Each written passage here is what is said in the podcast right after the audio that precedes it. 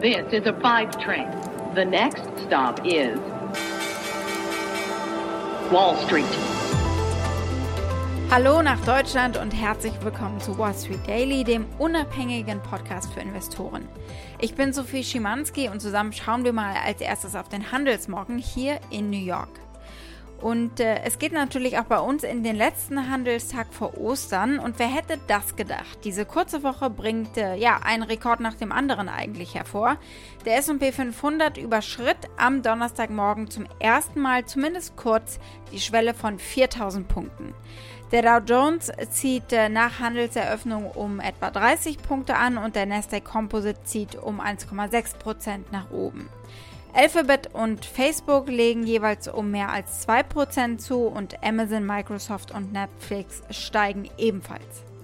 Zu Beginn des Handels sind außerdem auch die Aktien von Elektrofahrzeugen und äh, Unternehmen in diesem Bereich gestiegen, darunter zum Beispiel Workhorse Group hier plus 7% und Plug Power mit plus 5%, nachdem Präsident Joe Biden den Bau einer halben Million Elektroauto-Ladestationen bekannt gegeben hat.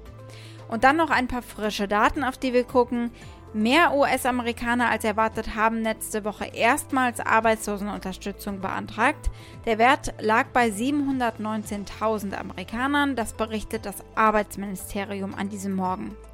Die Zahl lag über den nach unten korrigierten 658.000 Amerikanern der letzten Woche und Ökonomen hatten ehrlich gesagt auch mit weniger gerechnet.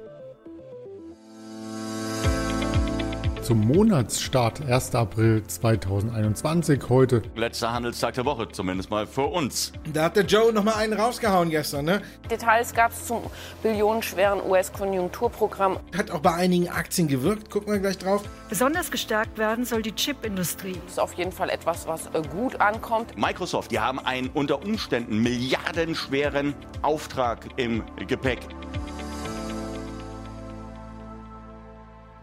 Unsere Themen heute. Wir gucken auf den Monat April, der macht, was er will, beim Wetter zumindest nicht so an der Börse.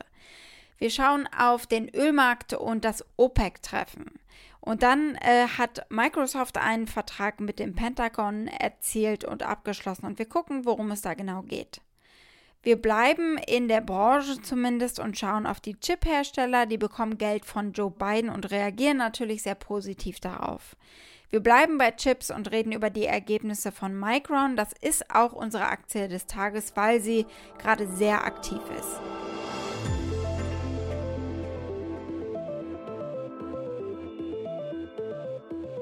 Heute ist der 1. April und ich versaue ihn euch nicht mit einem blöden Gag, sondern wir gucken einfach mal, was wir vom April insgesamt erwarten können. Wenn historische Muster uns irgendwas über die Zukunft sagen können, dann könnte der April und vor allem der frühe April, so die ersten zehn Tage, ein guter Zeitpunkt für die Börsenanleger sein. Ein Stratege der Bank of America schreibt, dass der Zeitraum von Ende März bis eben Mitte April eine bullische Saison an der Börse ist oft und der Monat April für Aktien meist sehr positiv. Die Bank of America stellt außerdem fest, dass der SP 500 aus technischen Gründen auf 4.114 äh, Punkte im April ansteigen könnte. Seit 1928 sind die ersten zehn Sitzungen eines Monats im Durchschnitt stärker als die letzten zehn Handelssitzungen. Die ersten drei Monate dieses Jahres äh, verfolgten genau dieses Muster und im April wird es jetzt noch deutlicher, das schreibt die Bank of America. Der Stratege meines Vertrauens, Sam Stovall, den ich echt um jede Uhrzeit anhauen kann, mir eine kurze Sprachnotiz zu schicken, erklärt, warum das so ist. Weil der Markt im März oft schwächer ist und äh, diese günstigen Preise zum Kaufen anregen. Und wir haben das zum Beispiel beim Nasdaq Composite ja auch gesehen. This slump usually served as a favorable springboard into April and the second quarter since the S&P 500 posted a better than average 2.1% price rise in April following a late March sell-off and saw a 77% frequency of advance. So an end of March slump should be followed by an April jump. Nach der Blockade des Suezkanals steht nun der nächste Impuls an für den Ölmarkt. Und äh, dieser Impuls sollte eigentlich in die gleiche Richtung ziehen, nämlich nach oben, hin Richtung Stabilisation des Ölpreises. Das OPEC-Treffen hat begonnen und das findet natürlich wegen Corona auch nur virtuell statt und hat, wir kennen es inzwischen alle, mit einer klassischen Konferenzschaltenpanne begonnen. Der Eröffnungsräder war auf stumm geschaltet. Uh, Adib, I think you are muted on the other side. Adib, you are muted. The chairman is muted. Just give me a second. Okay. A second. Are we uh, on, Muhammad? Uh, yes, we are online now. First of all, um, welcome to the 15th meeting of OPEC. Ja, also wir haben hier hart geschnitten, weil das Ganze zog sich über mehrere Minuten. Reichtum schützt eben auch nicht vor Techniktücken. Die Erdölstaaten führen jetzt Gespräche darüber, ob die bestehenden Produktionsbeschränkungen verlängert werden sollen. Die dienten ja der Stabilisierung des Ölpreises als Gegengewicht zu in der Pandemie gefallenen Nachfrage. Der Generalsekretär Mohammed Bakindo sagt, dass vieles dafür spräche, dass sie die Produktion eben für einen weiteren Monat auf dem aktuellen Niveau halten. Die USA versuchen hier einen gewissen politischen Druck aber auf Saudi-Arabien auszuüben damit die Preise nicht zu hoch steigen. Und sie haben gestern in einem Aufruf auch die Bedeutung von erschwinglicher Energie unterstrichen. Ölinvestoren scheinen zuversichtlich zu sein, dass das Treffen nicht zu einer Steigerung der Produktion führen wird, sondern dass sich diese Drosselung eben verlängern, denn die Ölpreise ziehen an. Zum nächsten Thema kommen wir über einen sympathischen Laptop-Werbespot, der bei euch in Deutschland läuft. Hallo ihr Lieben, hier ist Oma Elna. Schön, dass ich wieder bei euch sein kann. Gott sei Dank macht die Technik das ja heute möglich. Ja, ja, Moment mal, da nimmt mir doch keiner ab, oder? Für mehr Action im Leben. Vor allen Dingen für mich mit meinen fast 80 Linsen.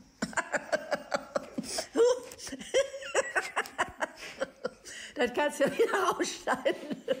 Ja, so wirbt Microsoft fürs neue Surface und was die im Kleinen gut können, das können die auch äh, ganz groß. Schauen wir also auf Microsoft und was die mit dem Pentagon hier in den USA machen. Microsoft hat den milliardenschweren Deal zur Herstellung einer HoloLens-Brille bekommen. Die anfängliche Verpflichtung umfasst die Ausrüstung der gesamten Nahkampftruppe der US Army, mehr als 120.000 Soldaten, das sagt Microsoft. Der Vertrag enthält offenbar auch einige Azure Cloud-Dienste. Das Pentagon hat diesen Vertrag am Mittwoch bekannt gegeben. Vor drei Jahren hat Microsoft diesen Deal erstmals vorgestellt und äh, über einen Zeitraum von zehn Jahren könnte der jetzt einen Wert von knapp 22 Milliarden US-Dollar haben. Die Vereinbarung hatte eine Laufzeit von erstmal fünf Jahren vorgesehen mit der Option, um fünf weitere Jahre zu verlängern. Und äh, dieser Deal zeigt, dass Microsoft mit ja einem sehr futuristischen Produkt, das aus jahrelanger und sehr teurer Forschung entstanden ist, bedeutende Einnahmen erzielen kann, die auch über seine Kernbereiche wie Betriebssysteme und Produktivitätssoftware hinausgehen. Josh Lipton von CNBC beschreibt, wer alles die Hologrammbrillen benutzt und wofür. The technology allows people uh, to see holograms overlaid their real world environments. In addition to being able to use their hand and voice gestures, it has found use in the commercial sector from companies like Lockheed Martin and Airbus to build 120,000 HoloLens AR headsets worth 22 billion over 10 years. Back to you all. Die Microsoft-Aktien ziehen hier aktuell um etwa 3% an. Schauen wir als nächstes auf Microsoft Zulieferer, auf Chip-Hersteller. Hier können wir super sehen, wie die Impulse des beiden Infrastrukturplans direkt bei den Unternehmen landen und ankommen. Bidens Infrastrukturentwurf umfasst 50 Milliarden US-Dollar für die amerikanische Halbleiterindustrie. Denn da hat der Druck angesichts des globalen Chipmangels natürlich äh, an Dynamik gewonnen und äh, man befürchtet gerade, dass China die USA in der kritischen Technologie überholen könnten. Der Chipmangel kann sicher nicht am verwendeten Rohstoff in Chips liegen. Den gibt es nämlich wie Sand am Meer buchstäblich. Hier ein Auszug aus einem Produktvideo des deutschen Halbleiterunternehmens Infineon. Das ist der Rohstoff, aus dem Chips gemacht werden. Sand. Sand besteht vorwiegend aus Siliziumdioxid. Silizium ist das zweithäufigste Element der Erdkruste und kommt nur in gebundener Form, also zusammen mit Sauerstoff, vor. Also Sand ist es nicht, vielmehr ist es die Nachfrage von allem, was für uns heute wichtig ist, vor allem im Homeoffice. Laptops, Smartphones, iPads, äh, alle Tablets insgesamt und äh, auch intelligente Autos zum Beispiel. Aber in der Pandemie ist das alles aus dem Gleichgewicht geraten mit zu wenig Bestellungen seitens der Hersteller, großer Nachfrage, vor allem äh, mehr Nachfrage als erwartet und so weiter.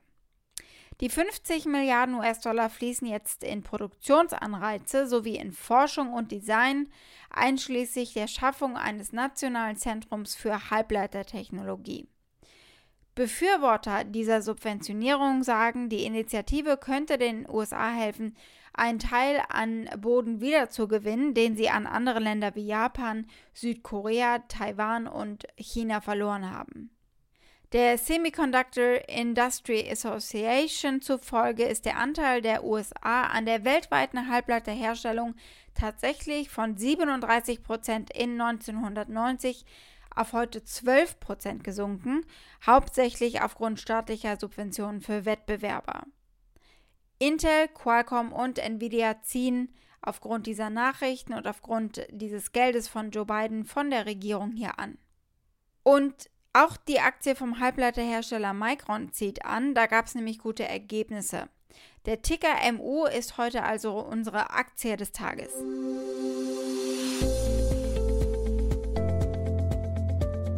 Die Aktien des Chip-Herstellers steigen um etwa 5% nach Handelseröffnung, weil das Unternehmen für das zweite Quartal des Geschäftsjahres bessere Ergebnisse als erwartet gemeldet hat. Micron meldet einen Gewinn je Aktie von 98 Cent bei einem Umsatz von 6,24 Milliarden US-Dollar. Analysten hatten einen Gewinn von 95 Cent pro Aktie erwartet und äh, einen Umsatz von 6,2 Milliarden US-Dollar. Micron gab auch eine optimistische Prognose ab. Der Umsatz in der aktuellen Periode wird 7,1 Milliarden US-Dollar betragen. Analysten sind von weniger als 7 Milliarden US-Dollar ausgegangen. Der Gewinn pro Aktie soll bei einem Dollar 62 liegen. Die Wall Street hatte hier nur 1,30, etwa 1,34 um genau zu sein, erwartet. Hier ein Blick auf die Analystenmeinungen. Es gibt nur ein Verkaufsrating, sechsmal halten und hier die starken 27 Kaufempfehlungen und ein Rating sagt sogar, die Aktie ist ein Strong Buy. Das durchschnittliche 12-monatige Kursziel liegt bei 104 Dollar und 33 Cent, was einen möglichen Aufwärtstrend von 18% bedeuten würde. Wall Street. Ja, das war's mit Wall Street Daily für diese Woche. Morgen ist Karfreitag und Montag ist Ostermontag. Deswegen hört ihr mich erst wieder am Dienstag nächste Woche. Für Fragen oder Vorschläge erreicht ihr mich in der Zwischenzeit via E-Mail unter wall-street-daily at mediapioneer.com und damit wünsche ich euch frohe Ostern bis nächsten Dienstag, eure Sophie.